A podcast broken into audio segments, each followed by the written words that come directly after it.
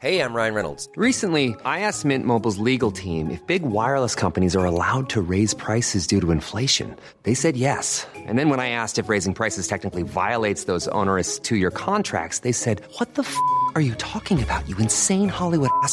So to recap, we're cutting the price of Mint Unlimited from $30 a month to just $15 a month. Give it a try at mintmobile.com slash switch. $45 upfront for three months plus taxes and fees. Promo rate for new customers for limited time. Unlimited more than 40 gigabytes per month. Slows. Full terms at mintmobile.com.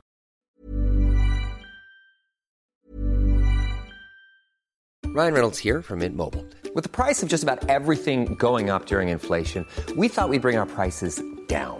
So to help us, we brought in a reverse auctioneer, which is apparently a thing. Mint Mobile unlimited premium wireless. Ready to get 30, 30, bit to get 30, bit to get 20, 20, 20, bit to get 20, 20, bit to get 15, 15, 15, 15 just 15 bucks a month. So, Give it a try at mintmobile.com slash switch. $45 upfront for three months plus taxes and fees. Promo rate for new customers for limited time. Unlimited more than 40 gigabytes per month. Slows. Full terms at mintmobile.com.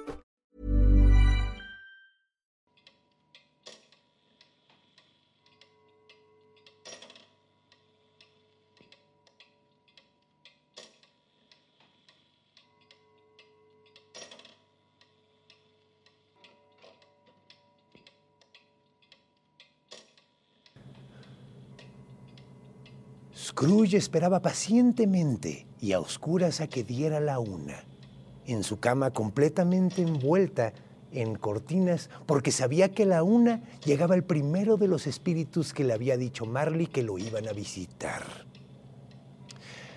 Justo cuando dio la campanada, fuertemente, ¡pum! vio cómo se abrió la cortina de su cama. Y no se abrió de ninguna otra parte más que donde él estaba viendo, como si supiera el espíritu exactamente dónde estaba viendo. Y en ese momento Scrooge vio uno de los seres más extraños que había visto en toda su vida. El primer momento pensó que era un niño pequeño, por su tamaño, porque era pequeño y porque tenía como mm, juventud en sus ojos. Pero el siguiente segundo pensó que era un anciano, porque tenía el pelo completamente blanco y tenía cierta vejez en su ser, por decirlo de una forma, a pesar de que no tenía ninguna arruga. Era un ser sumamente curioso. En primera tenía luz saliéndole de la parte de arriba de la cabeza, mucha, mucha luz. De hecho, ilumbraba todo el cuarto completamente oscuro de, de Scrooge. También estaba cambiando constantemente.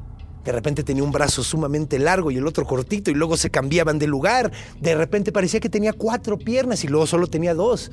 Como que estaba cambiando constantemente de la forma que lo hace la luz de una vela.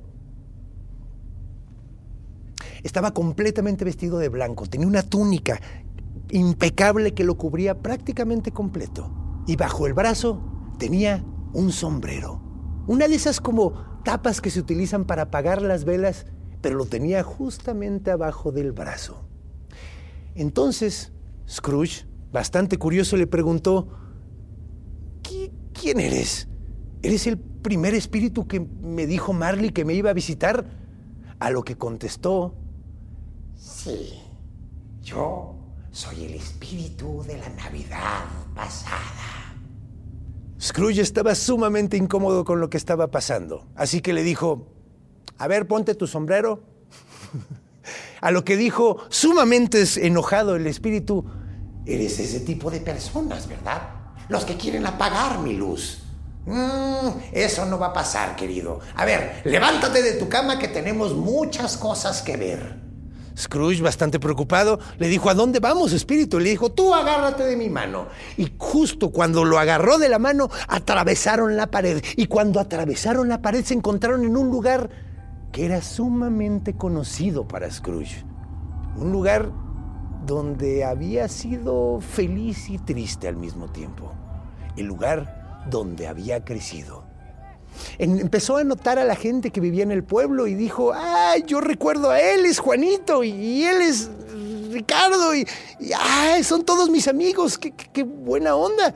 Todos los niños que estaba reconociendo eran sus compañeros con los que estudiaba. Sin embargo, todos estaban viajando a ver a sus familias en Navidad y recordó algo medio triste, algo que el espíritu repuntó al decir, No sé si recuerdes esto, pero todavía hay un niño que está en la escuela. Scrooge acompañó al espíritu hasta la escuela y ahí vieron un lugar bastante abandonado, medio descuidado. Viajaron por los diferentes cuartos hasta que llegaron a uno. Llegaron hasta un aula, un aula donde había un niño pequeño leyendo, completamente solo, completamente abandonado. Este niño era Scrooge de pequeño.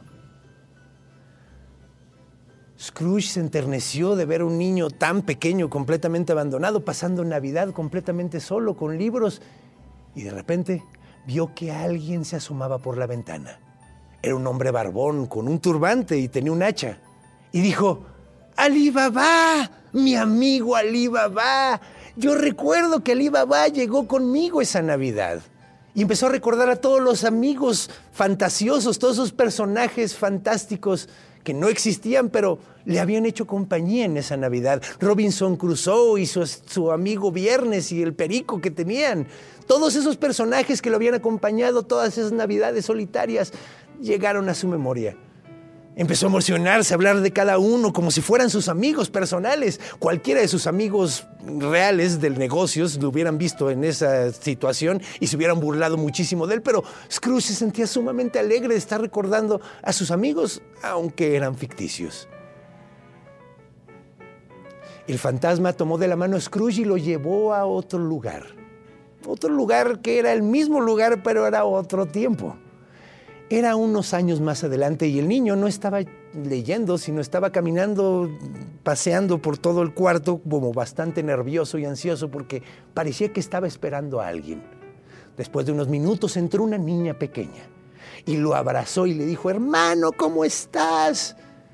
Él sumamente contento le dio abrazos y besos a su hermana y luego la hermana le dijo que venía por él porque aparentemente su papá se estaba portando muy bien. Había dejado de beber y ya no estaba tratándolos mal y había decidido que podía regresar Ebenezer a pasar Navidad con su familia.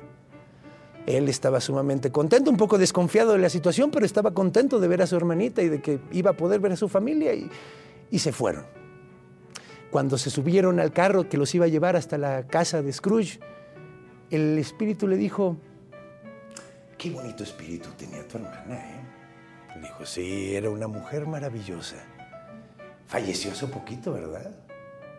Ebenezer se quedó en silencio total. Creo que dejó una hija. Y tú ni la fuiste a ver, qué bárbaro. Lo llevó a otro lado. Ahora Ebenezer ya estaba sintiéndose pues bastante arrepentido e incómodo de todo lo que estaba viendo, estaba dándose cuenta de, de que el pasado era triste y era doloroso. Pero lo llevó a un lugar donde se sintió sumamente feliz. Cuando notó el lugar a donde lo estaba llevando, dijo, ese es el almacén donde, donde trabajé por primera vez, mi primera chamba. Lo primero que notó fue al señor Feswig y dijo, el señor Facebook está vivo, qué felicidad, qué gusto verlo. Era un señor regordete, que tenía bondad en los ojos, medio calvo, pero de ese tipo de personas que nomás de verlo te caen bien.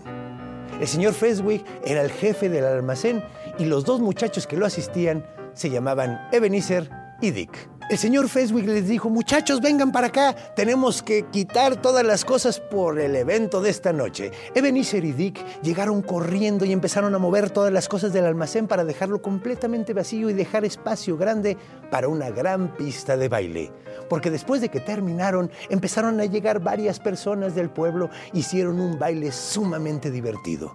El señor Feswick bailaba con todos, de hecho fue el que más bailó, era el jefe, pero pues era el que más hacía el ridículo, jugaba más con todos, se la pasaron súper, súper chido, todos comieron súper bien, todos tomaron y cuando terminó la noche, Dick y Ebenezer se fueron a dormir en el almacén. Tienen un par de camas en una de las eh, oficinas que estaban atrás y antes de dormirse se pusieron a platicar. Y empezaron a cotorrear sobre lo bien que habían pasado toda la noche y de lo bueno que era el señor Feswick. Estaban sumamente contentos. Y en ese momento el espíritu le dijo en el oído a Scrooge, qué tontos, ¿no? Tan felices que son con tan poco. ¿Cuánto se pudo haber gastado el señor Feswick en esta fiesta?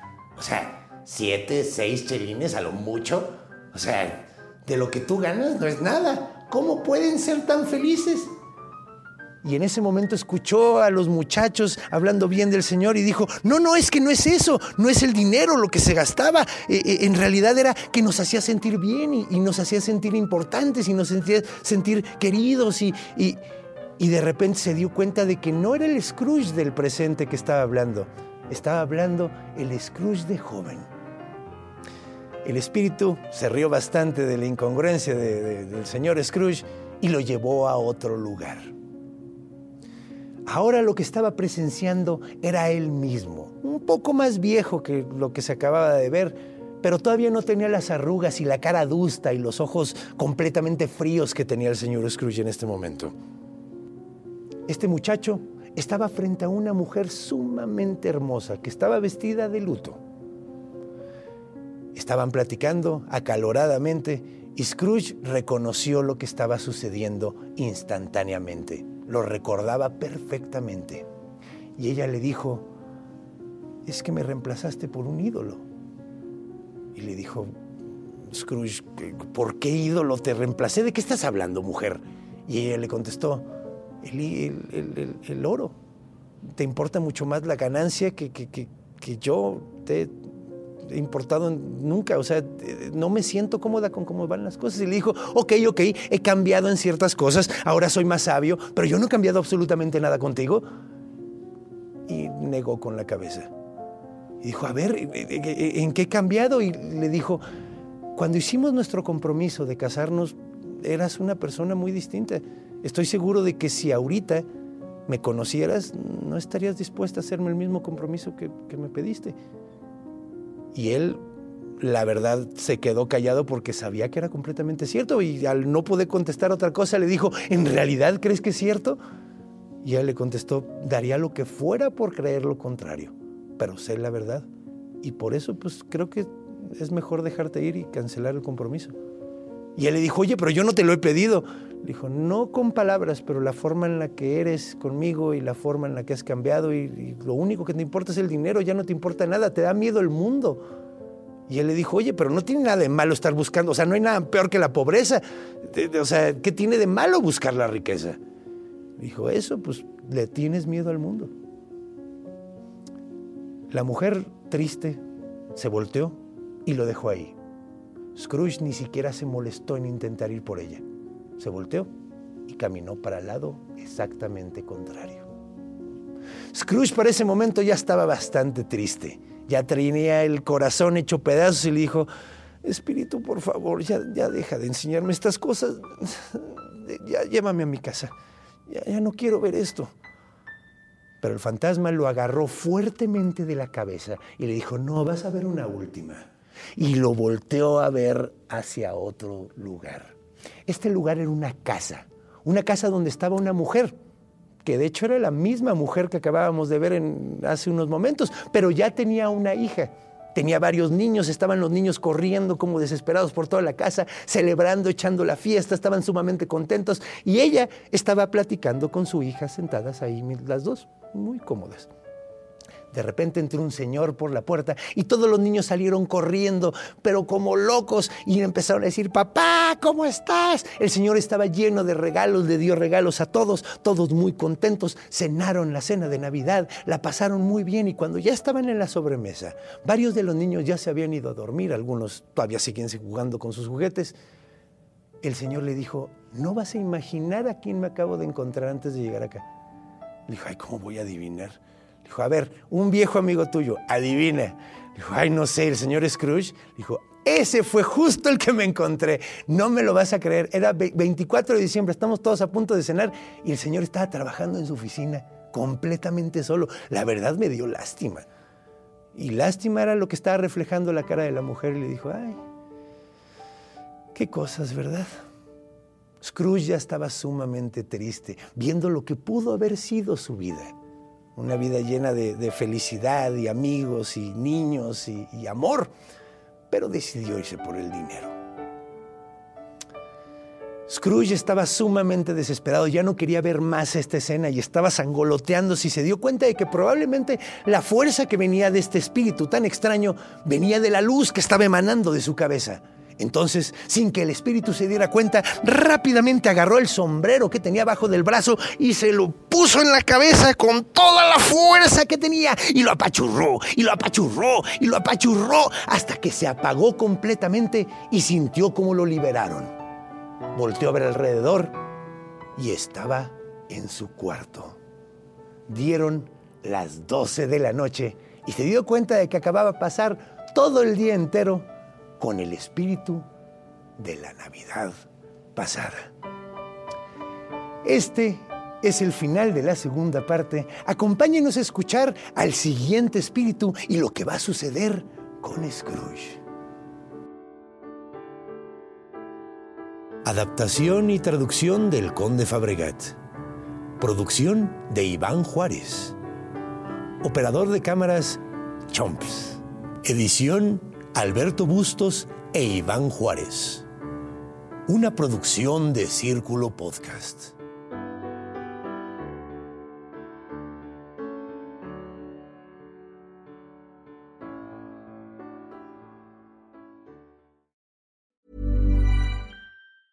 Hey, it's Paige DeSorbo from Giggly Squad. High quality fashion without the price tag. Say hello to Quince. I'm snagging high-end essentials like cozy cashmere sweaters, sleek leather jackets, fine jewelry, and so much more. With Quince being 50 to 80% less than similar brands. And they partner with factories that prioritize safe, ethical, and responsible manufacturing. I love that. Luxury quality within reach. Go to quince.com slash style to get free shipping and 365 day returns on your next order. Quince.com slash style.